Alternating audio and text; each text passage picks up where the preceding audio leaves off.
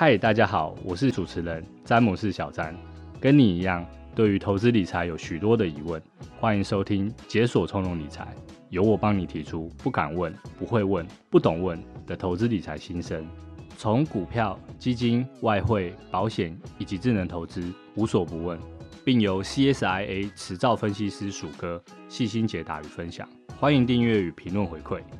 在职场上、家庭中，我们都需要轻松透气的小时光。财富不只要自由，还要从容。透过经验分享与不同观点，在空中为你解锁财务管理上的关卡，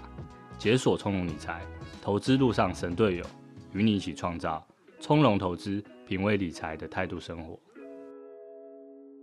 本节目由国泰世华 Cube App 合作推出。国泰世华 Cube App 透过科技赋能，带给大家探索、感受创新金融带来的生活乐趣，并透过一站式服务，整合银行、证券、基金、外币服务以及智能投资等多元投资理财项目。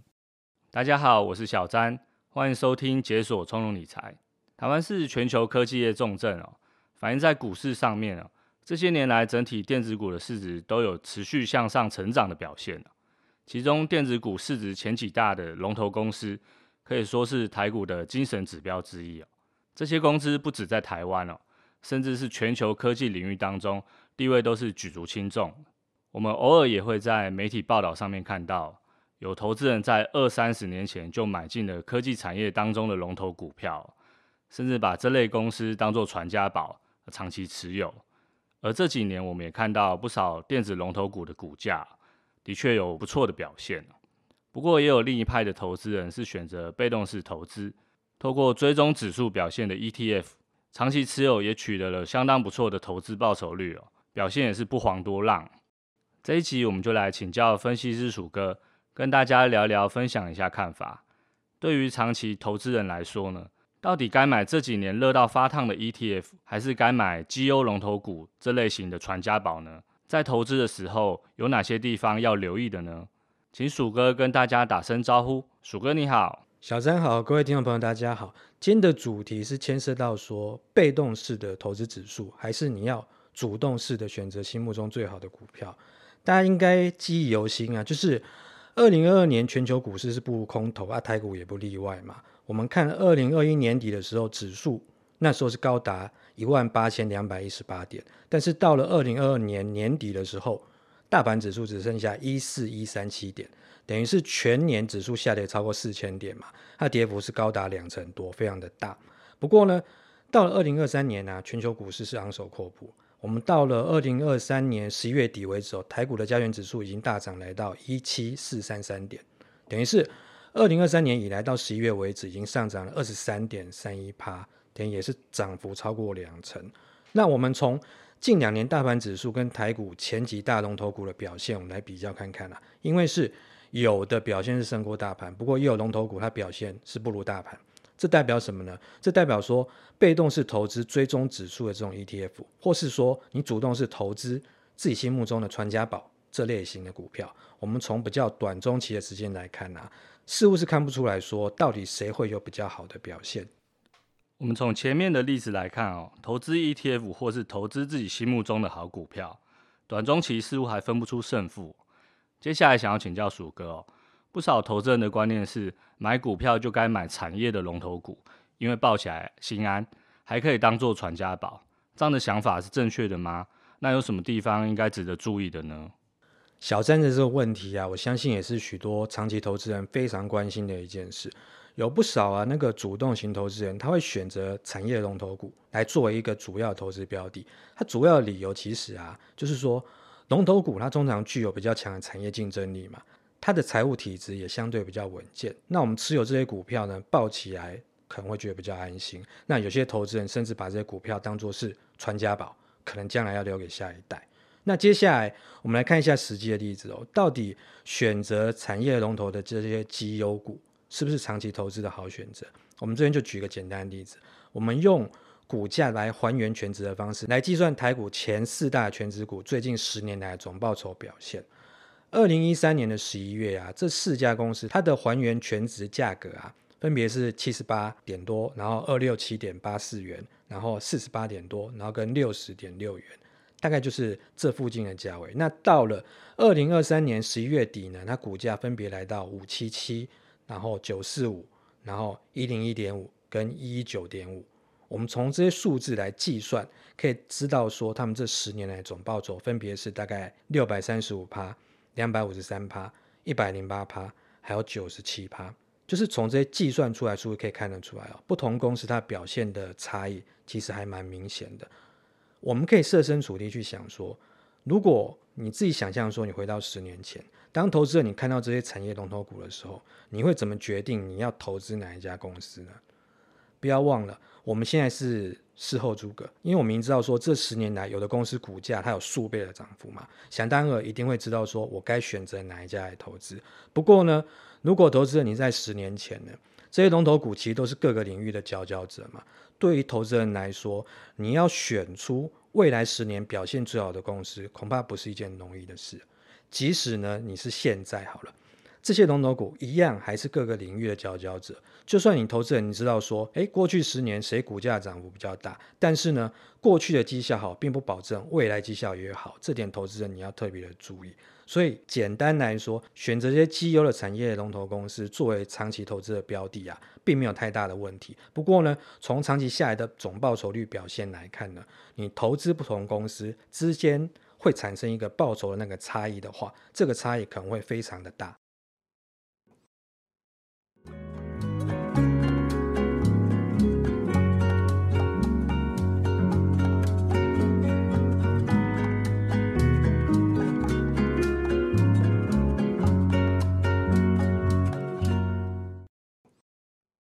鼠哥举的例子哦，相当清楚哦，大家也可以自己动手算算，自己手上的持股长期报酬率是多少。最后想要请教鼠哥哦，前面提到短中期被动与主动投资的差异可能不明显，那如果是长期投资呢？那到底是要被动式的投资指数，还是主动式的选择心目中的绩优股票？那有什么应该值得注意留意的地方呢？这个问题我们可以直接来看看，说个股和大盘这个表现差异。投资人呢，你心里面大概就会有自己的一个答案。我们前面有提到说，有几家产业龙头股十年来的股价表现嘛。那么同样期间呢，台股指数它总报酬表现是如何呢？我们可以用之前节目也提到过的台股报酬指数来计算。二零一三年十一月底啊，台股报酬指数是收在一二四二零点。那到了二零二三年十一月底呢，它是来到三七五一三点。等于是这十年来的总报酬率是两百零二趴，和上面提到的四家产业龙头来比较好了，大盘呢指数的表现刚好可以排在第三名，也就是正中间的那个位置啊。这样的例子可以看出什么端倪？简单来讲，如果投资人你运气好，你选到股价涨了前两名龙头公司好了，那么这十年来投资人的绩效就可以打败大盘。反之呢，如果你是选到另外两家龙头公司，你的绩效就会落后大盘。那投资人，你们觉得自己的运气怎么样？你有多大的几率可以选到说长期绩效打败大盘的传家宝的股票呢？其实啊，鼠哥帮大家进一步计算过，如果呢你是把台股前十大权值股拿来跟大盘比较好了，只有四家的十年报酬率胜过大盘，另外六家表现是落后大盘。还有啊，如果我们是进一步再把台股的前二十大权值股都拿来和大盘比较呢？台股前二十大权值股当中啊，只有七家公司的十年报酬率是胜过大盘。我们可以发现说，当你拿来比较的家数越多，你长期绩效可以击败大盘的股票的这个比例就会越来越小。所以，投资人你从上面这个例子可以知道说，主动式投资的表现，当有机会可以打败被动式投资大盘的绩效了。但是呢，这边有个前提是说，你投资人你必须选到说未来表现比较好的公司。不过当然呢，没有人可以百分之百准确的预测未来，所以比较可能的情况是说，有些幸运的投资人会选到表现优于大盘的股票，但是有些投资人则没有那么幸运，你选到股票表现可能就会不如大盘。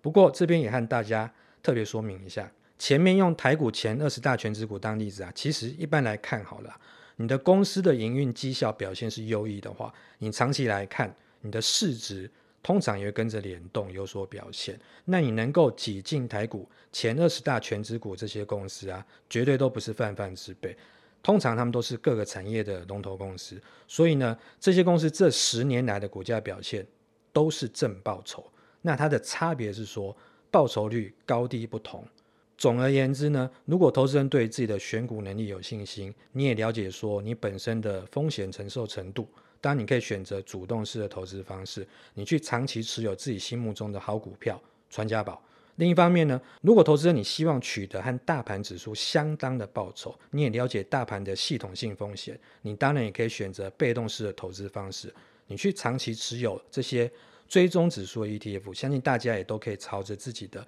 长期投资目标顺利迈进。谢谢鼠哥的分享，我来做一下简单的总结。投资人选择绩优的产业龙头公司作为长期投资的标的哦，没有太大的问题。不过，从长期的总报酬率表现来看呢，投资不同公司之间的报酬差异可能会非常大。那举例来说呢，从近十年来台股的前二十大权值股的还原总报酬来看啊，表现好的有超过六倍的涨幅，那表现普通的甚至连一倍都不到。此外，近十年台股前二十大权值股的还原总报酬，只有七家公司的报酬率胜过大盘，其他十三家则是落后大盘。那从这边可以发现哦，长期绩效要击败大盘，投资人必须要有良好的选股能力哦。总结来看，主动式投资的表现哦，当然有机会可以击败被动式投资大盘的绩效。那前提是必须要选到未来表现比较好的公司哦。那如果投资人希望取得与大盘指数相当的报酬，也了解大盘的系统性风险，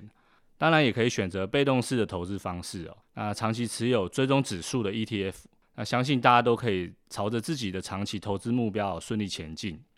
那我们今天的节目呢，就进行到这边，谢谢鼠哥的分享。希望今天谈的内容可以为大家带来一些观念上的帮助，也祝大家投资都能顺利成功。这里是解锁从容理财，我是小詹，我是鼠哥，我们下次见喽，拜拜。拜拜。